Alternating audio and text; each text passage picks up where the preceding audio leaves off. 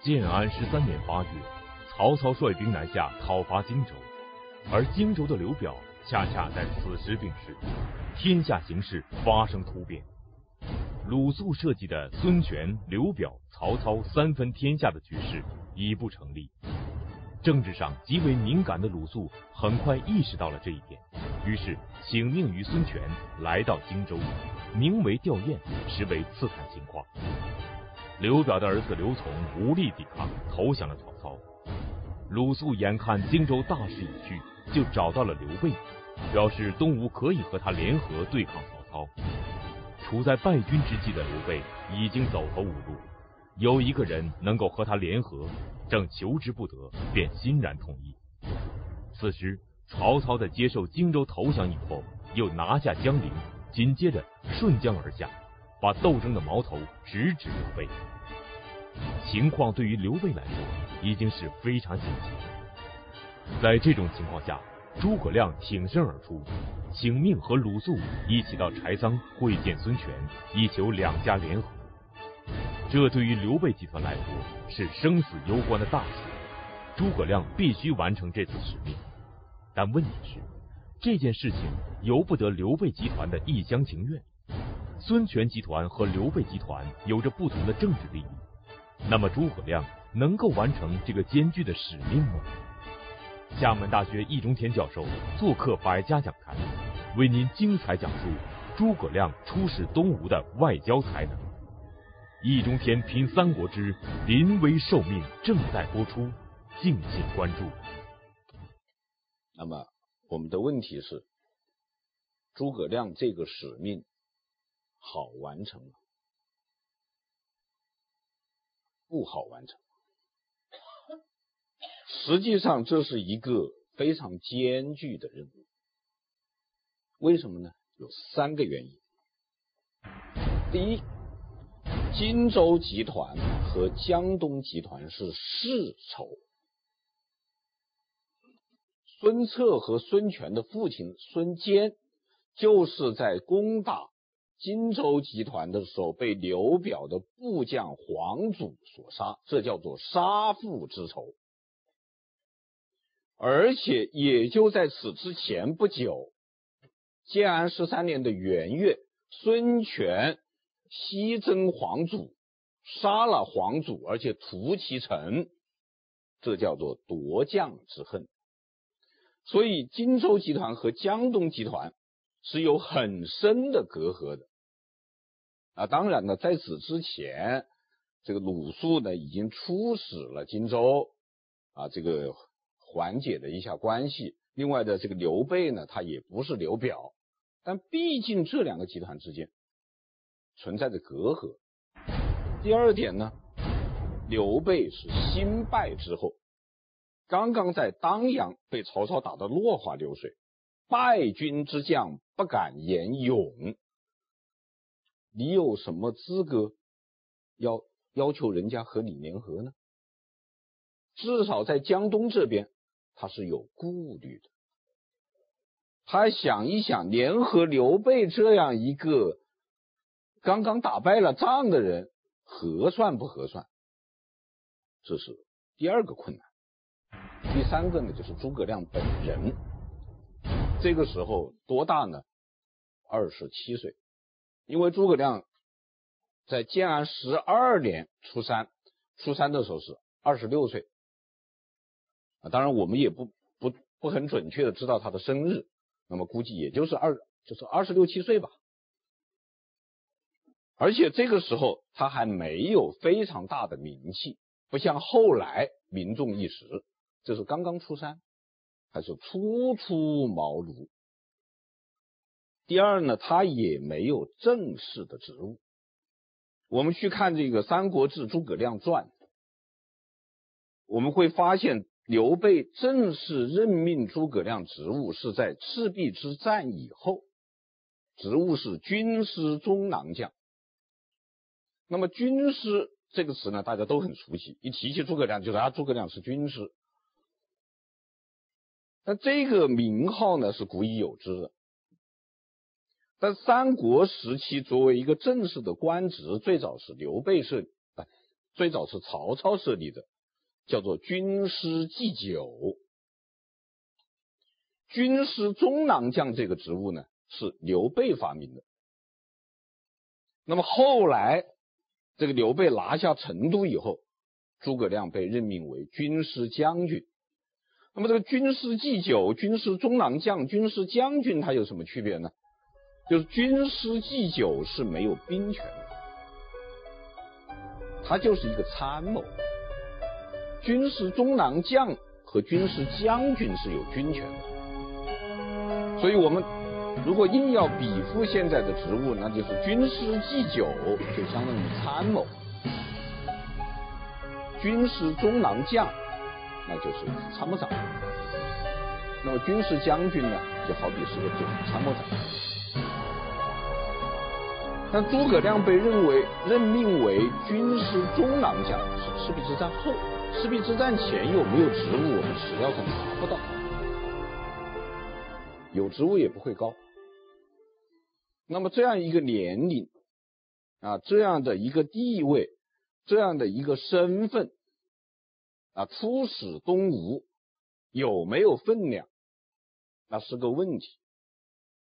当然，东吴方面估计呢也知道他啊，也不会一点不知道，因为他诸葛亮当时在荆州呢还是个名人啊，荆州士人集团有很多人是推崇他的，那么东吴方面不会一点不知道。但是你如果你要说他们东吴方面多么的这个推崇，恐怕也谈不上。总而言之呢，他出使江东呢，应该说是很困难、很艰难的。正是由于这种艰难，才凸显出诸葛亮的非凡的政治智慧和外交天才。所以我们要把这个艰难说清楚。那么在这样一个艰难的情况下，诸葛亮是挺身而出了，是他自己提出来的，说事急矣，请奉命求救于孙将军。刘备批准他，于是他们两个一起从夏口来到柴桑。那么夏口是什么地方呢？就是现在的湖北省武汉市的汉口，柴桑是什么地方呢？就是现在江西省的九江。那么诸葛亮和鲁肃呢，一起来到了柴桑。来到财商以后怎么样呢？因为我们知道《三国志》这个书啊，它是它不是编年体的，它是纪传体的啊，每个人的事情呢写在每个人的传里面，它没有一个时间表。那么《资治通鉴》呢，是编年体的，它有一个时间表。按照《资治通鉴》的时间表，是诸葛亮和鲁肃一起来到财商以后，诸葛亮先见到了孙权。先见先见孙权的不是鲁肃，是诸葛亮。这个时间表和《三国演义》的时间表是不一样的。从易中天先生的分析来看。赤壁之战前，诸葛亮没有任何职务，也不像后来那样名震一时。而江东集团和荆州集团又有隔阂，由此可以推断，这次出使东吴对诸葛亮来说可谓压力颇大，困难重重。在小说《三国演义》里，诸葛亮舌战群儒，智击周瑜，折冲孙吴，纵横捭阖，令多少古往今来的读者们如痴如醉。小说家笔下的诸葛亮是潇洒，而历史上初出茅庐的诸葛亮面对如此艰巨的任务，他会有什么样的表现呢？那么诸葛亮见到孙权以后呢，出场不凡。我们要知道，他现在是作为一个刚刚打败了仗的这样一个政治和军事集团的代表来求援的。而当时的形势是什么样子的呢？是曹操最强，刘备最弱，孙权呢中强。所以不是我们现在讲的强强联合，它是强弱联合。那么这个话是非常难讲的。要说服对方很不容易。你现在我们打个比方，一个小企业，你想和一个大企业联合一下，那一般是小老板见了大老板，他就他就气短了，他会怯场啊，他牛不起来啊。但是诸葛亮非常的大气，宾主见面以后啊，自然会有一番寒暄和客套。进入正题以后，诸葛亮出手不凡。他从什么地方说起呢？他不说我来求援，从头到尾没有说求援这两个字。他从哪里说起呢？天下大事。他说：“海内大乱，将军起兵江东，刘豫州收众汉南，与曹操并争天下。”这个开场白非常之精彩。海内大乱四个字，就把整个国家和时代的情况全说清楚，然后并列的推出。两两句话来，将军起兵江东，刘豫州收众汉。这个并列句里面是有文章的，什么文章呢？我们知道天下大大乱以后是个什么状态啊？是诸侯割据，群雄并起。就是如果我们来写这段历史的话，我要用十二个字：天下大乱。诸侯割据，群雄并起，逐鹿中原。我得这样说，他不说。董卓不提，吕布不提，袁绍不提，袁术不提，啊，什么张绣，什么公孙瓒，七七八八的都都都都都不提，只说两个：将军起兵江东，刘豫州收众汉南，与曹操并争天下。给人感觉就是天下大乱以后呢，他只有三家，没有那么多。那么或者有人说说，哎呀，这个时候嘛，这个什么袁术啦、袁绍啦、啊吕布啦、什么张绣啦都没了，啊可以不提。好，那还有没有有的？有啊，对不对？这个蜀还有刘璋啊，汉中还有张鲁啊。啊，西北还有韩遂啊，这个这个这个马超他们也不提。呃，人家可能又会说，现在我们是谈荆州问题嘛，那可以不提他们。对，谈荆州问题，你就应该说与曹操并争荆州。为什么要说与曹操并争天下呢？实际上在这里，诸葛亮不动声色的。悄悄的把他隆中对的战略思想，把它传递过去了，传递过去了。不但传递了这样的一个思想，而且传递了第二个思想，什么思想呢？就是你孙刘孙权集团和我们刘备集团是统一战线。为什么呢？是我们与曹操。并争天下，你看他这个用词，啊，将军起兵江东，刘豫州收收众汉南，与曹操并争天下。他这画的清清楚楚，咱们俩是一家，啊，他他是另一家，他是敌人，他就把这个敌我友的这个界限又画出来了。我们知道政治斗争最重要的是什么呢？分清楚谁是我们的朋友，谁是我们的敌人，这是政治斗争的首要问题。这个问题是不可以不说的，但是你不能刻意的去说，不能很用心、很故意的去说。你那样去说呢，会引起对方的猜疑。什么意思啊？谁跟你统一战线？会引起反感。你跟我统一战线，知道我多大吗？对不对？我江东六郡十万之众，你多大吗？你不就是一郡之地吗？还是还是刘琦的。你不就两万人马吗？还一半也是刘琦的。啊，就你这跟我统一战线。啊，他要反感。但是现在他是说什么呢？是说历史，说形势。啊，对方接受。那么对方一接受，好了，第一个用这样一段分析形势的话，诸葛亮获得了和孙权谈判平起平坐的对等地位，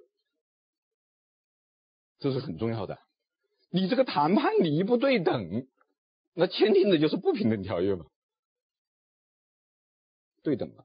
第二，不动声色的。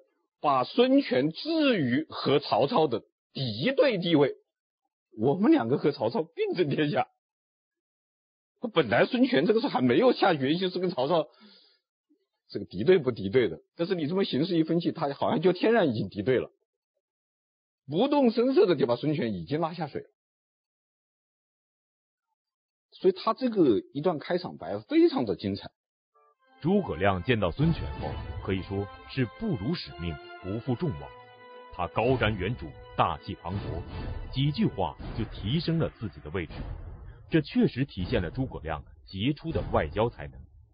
但是，我们也不要忘记，孙权也不是等闲之辈，文韬武略样样不低于别人，绝非是几句话就能够蒙混过去的。何况刘备刚刚大败，孙权则其实是准备观望。那么诸葛亮接下来会怎么说呢？孙权又会怎样回应诸葛亮呢？但是有一个问题是不能回避的，就是刘备刚刚打败了仗，你总不能说我们大获全胜啊，如何如何？那怎么说呢？哎，一笔带过啊，说现在瞧曹操呢，不是我们说刚才前面说与曹操并争天下吗？那就说曹操怎么样了？曹操怎么样了？啊，曹操那不得了啊！如何如何？那么如何如何了以后呢？我们刘豫州呢？英雄无所用武，我们刘豫州就没有用武之地了。请将军量力处之。他话锋一转，这刚刚说完刘我们刘豫州英雄无所用武以后，他话锋一转就过去了。请将军。量力处之啊，请你考虑考虑，考虑什么？考虑你怎么办？哎，你想，明明是他来求援，啊，明明自己有事新败之后英雄无所用武，不说我怎么办？他说你怎么办？一脚就把球球踢过去了。怎么办？为什么要这样讲呢？因为这个时候他必须站在对方的立场上，设身处地的替对方想一想，也就是告诉李孙权说：现在呢，麻烦不在我们这里啊，麻烦在你那。为什么你麻烦呢？因为我们刘豫州虽然是英雄用无所用武。我没有了用武之地，但是我也就没了顾忌。我已经被置于死地而后生了。他实际上是把这个信息传过去了。我反正没有用武之地吗？我反正是死路一条吗？我现在光脚都不怕穿鞋的了。而你孙将军就麻烦了，你有鞋呀，对不对？你得想一想看，你算一算看，如果你的力量不足以对抗曹操，你应该及早投降；如果你的力量足以对抗曹操，你应该立即翻脸。你得把账算清楚。像你现在这样外托服从之名而内怀犹豫之计，那你两头都不讨好，祸至无日矣。你倒霉的日子说来就来了。这个话也是非常对的，就是我们做决策最怕的是犹豫，当断不断，反受其乱。我们做人也好，做事也好，记住一条，就是一定要彻底，千万不要又想这边也沾着，那边也沾着，那对面两边都沾不着。所以这个话说的是非常的对的。但是孙权也没那么好糊弄，孙权就反唇相讥了：“那你们刘豫州怎么就不投降呢？”诸葛亮的回答大义凛然：“刘豫州当然不能投降。想当年田横不过是一个匹夫，尚且手艺不如。我们刘豫州是什么人？王室之胄，英才盖世。”众望所归，天底下的世人向往我们刘豫州，就像河流向往大海一样。这样的人岂肯投降？我们肯定是决战到底。如果失败了，那是天意；投降万万不能。那么这一段话呢，恐怕得看作外交辞令。刘备是英雄不假，但并非从来就不投降。有部电影叫做《修女也疯狂》，我们可以套一句叫做“英雄也投降”。在那个时代，实在打不过了，临时投他一下，是不是啊？找到机会以后他再反，也不是什么丢人的事情。也不存在道德障碍，所以你看，这个《三国演义》演义里面讲到那个青梅煮酒论英雄的时候，《三国演义》有首诗叫做“免从虎穴斩屈伸，说破金英雄金煞人。小借文雷来掩饰，随机应变信如神。”就刘备的性格来说，随机应变是他的性格，手艺不如那不是的。当然，我们不不要因此小看刘备，我所以我还是肯定刘备是英雄。这个男子汉能屈能伸嘛，大丈夫也能进能退嘛，这也没有什么。但是也别以为他真的就是手艺不如，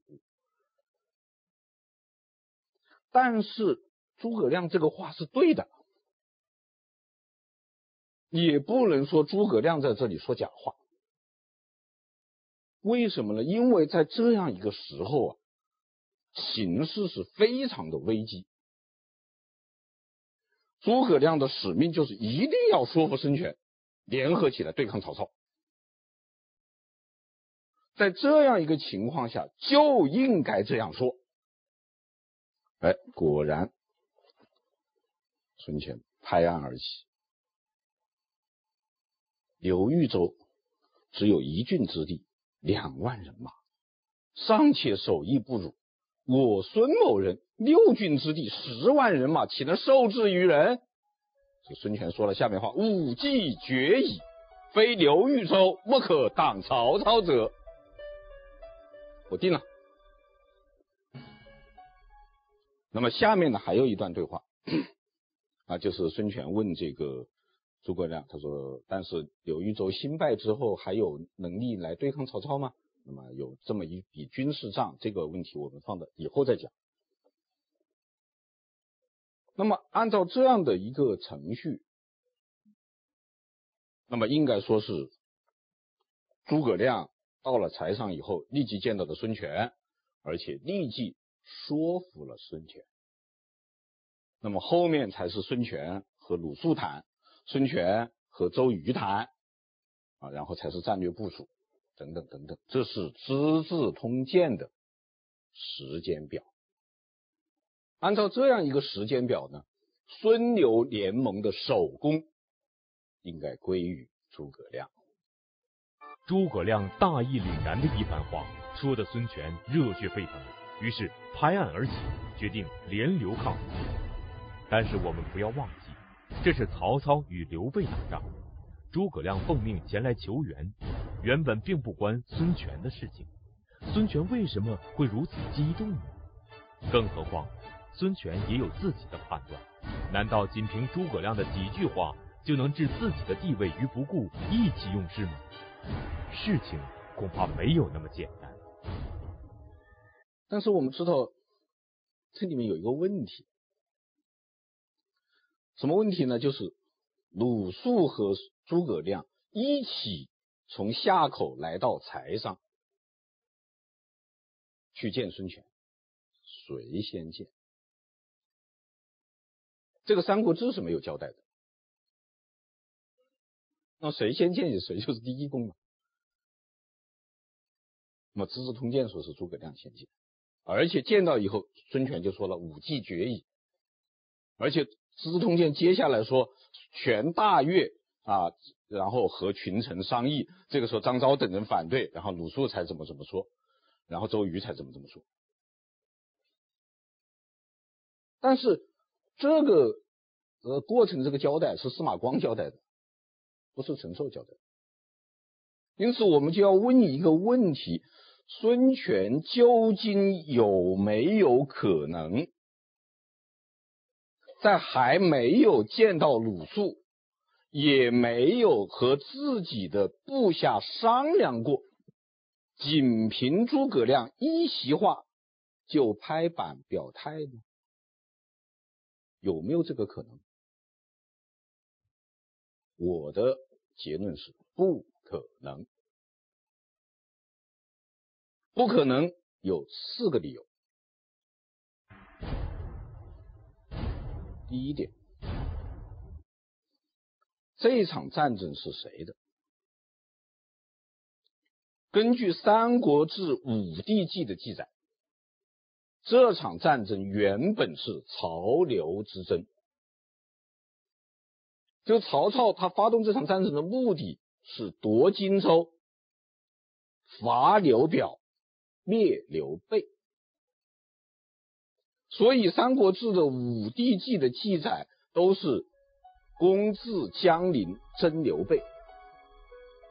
公至赤壁与备战，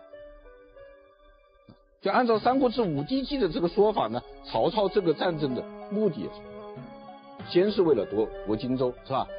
荆州拿下来以后，再继续顺江东下，就是打刘备的，不关孙权的事。孙权是被拖下水的，这个有很多历史学家都在讲这个话。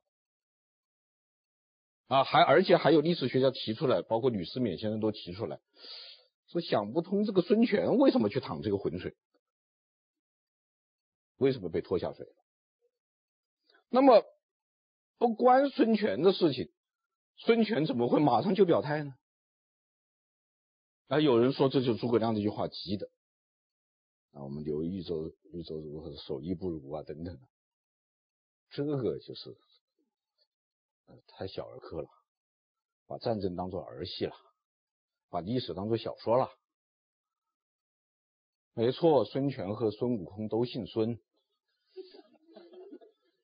但是孙权不是孙悟空啊，不会一击他就跳起来。孙权这个时候虽然只有二十七岁，但是政治上已经相当的成熟了。你想，孙权十八九岁的时候，鲁肃要劝他称帝，他怎么说的？哎呀，非所及也。他那个时候就会打哈哈打官腔了。他怎么可能中你的激将法的计？这是第一点。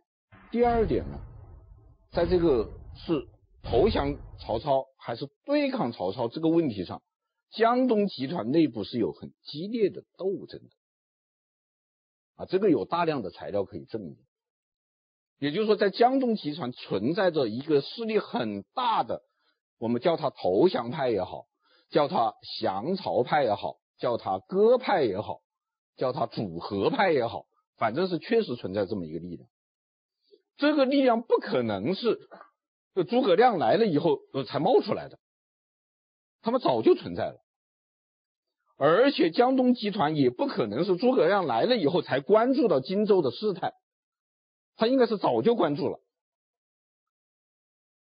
所以才有这个孙权派鲁肃到当阳去见刘备这样一件事情，就说明他们早就在关注这个形势的发展了。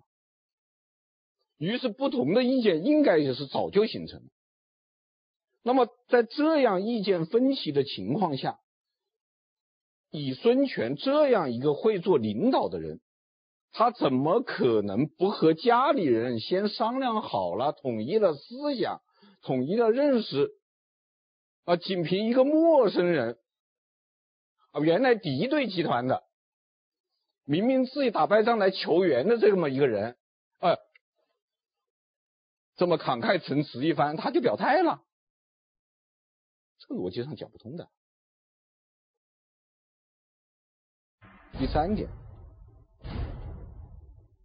孙权最后为什么要决定联合刘备对抗曹操，要来帮刘备这一把呢？难道是路见不平一声吼，该出手时就出手？那是李逵，那是武松，那是鲁智深，那不是孙权。孙权不是江湖好汉。再说了，孙权和刘备也不是哥们儿，他干嘛来打这个抱不平？他是政治利益所使然，他是算账的结果，他把账算清楚了的。而这个时候，孙权为什么犹豫不决？那我们前面讲过了，是不是？当时曹操往南。一一出兵，孙权马上就派鲁肃去找刘备嘛。当时就是决定要联合刘备来对抗曹操的嘛。那这个时候为什么犹豫了呢？因为他一些账算不清楚。哪些账算不清楚呢？我们来算，帮他算他一算。第一，论亲疏，孙权跟曹操亲。跟刘备叔，孙权和曹操是姻姻亲，那是亲家。这个曹操的侄女嫁给了孙权的弟弟孙匡，曹操的儿子曹彰娶了孙权的侄女，这个辈分有点乱啊。但是他们确实是儿女亲家，跟刘备呢八竿子打不着，非亲非故。第二，论强弱，不要论了，明摆着的，谁强谁弱。论情感，孙权对曹操呢是又怕又恨又不敢得罪，对刘备呢。不关他死活，没情感。但是曹操把手伸到荆州来，呃，孙权是不高兴的，因为荆州这个地方是他孙权想要的。而且，如果一旦刘备被曹操灭了，孙权会感到威胁，呃，这个也是肯定的。但是如果贸然的帮助刘备，那就等于和曹操翻脸，曹操也是得罪不起的。也是要给自己惹来麻烦的。那么现在账是一个什么样账呢？帮助刘备引火烧身，不帮刘备助纣为虐。反过来也一样，不帮刘备唇亡齿寒，帮助刘备养虎易患。因为刘备也不是什么省油的灯啊。对不对？你这回帮了他，他当难道将来就不打你的主意？他羽翼丰满了以后，你以为他是那么好玩的吗？所以他犹豫，他算过来算过账，算过去，他这个账算不清楚。那么最好的办法就守中立了，也不行。你想当年曹操跟袁绍打仗的时候，刘表就守中立，最后怎么样呢？曹操把袁家灭了以后，灭刘表，所以帮刘备不是，不帮刘备不是，守中立也不是，这才犹豫，这才拿捏不准。如果孙权拿捏准了，算好了这个账，诸葛亮不来说，他也会派鲁肃去找刘备。那么他又为什么在诸葛亮说的时候拍了这一板呢？那只有一个推论，就是在此之前已经有人帮孙权把账算清楚了，他有了底，才对诸葛亮拍了板。武计决矣，非刘豫州不可当曹操者。那有人就会再问一个问题了。你说的这个把账算清的这个人，难道就不能够是诸葛亮？不能够。为什么不能够呢？这不是水平问题，不是能力问题。啊，诸葛亮的能力水平确实很高，但是此刻不行。是什么问题呢？是立场问题，身份问题。诸葛亮现在是什么身份？是刘备集团的使节。什么立场？刘备的立场，不是孙权的立场。当然，为了维护刘备的立场，他也能够设身处地的站在孙权的立场上，替孙权谋划一下，但不可能十分到位。孙权也不可能完全相信。因为在孙权要算的这个账里面还有一笔账，这就是我说不可能的第四个原因。什么呢？就是孙权的决策不但要考虑江东集团的集团利益，还要考虑他孙权的个人利益，而替孙权个人进行谋划，绝不可能是诸葛亮，因为他是一个。另一个集团派来的使节，如果这个时候诸葛亮没出山，他不是刘备的人，他还在隐居在隆中，这个时候他飘然来到江东说一番话，哎，那个可能起作用。他以局外人的身份来讲，是是是能起作用的，但他已经是局中人了，这个身份改不了。而设身处地、贴心贴肺的替孙权谋划的。只可能是孙权自己的人，而且这个人还必须非常清楚孙权的心思，能够和孙权达到心照不宣的默契。那么这个人他是谁呢？请看下集《力挽狂澜》。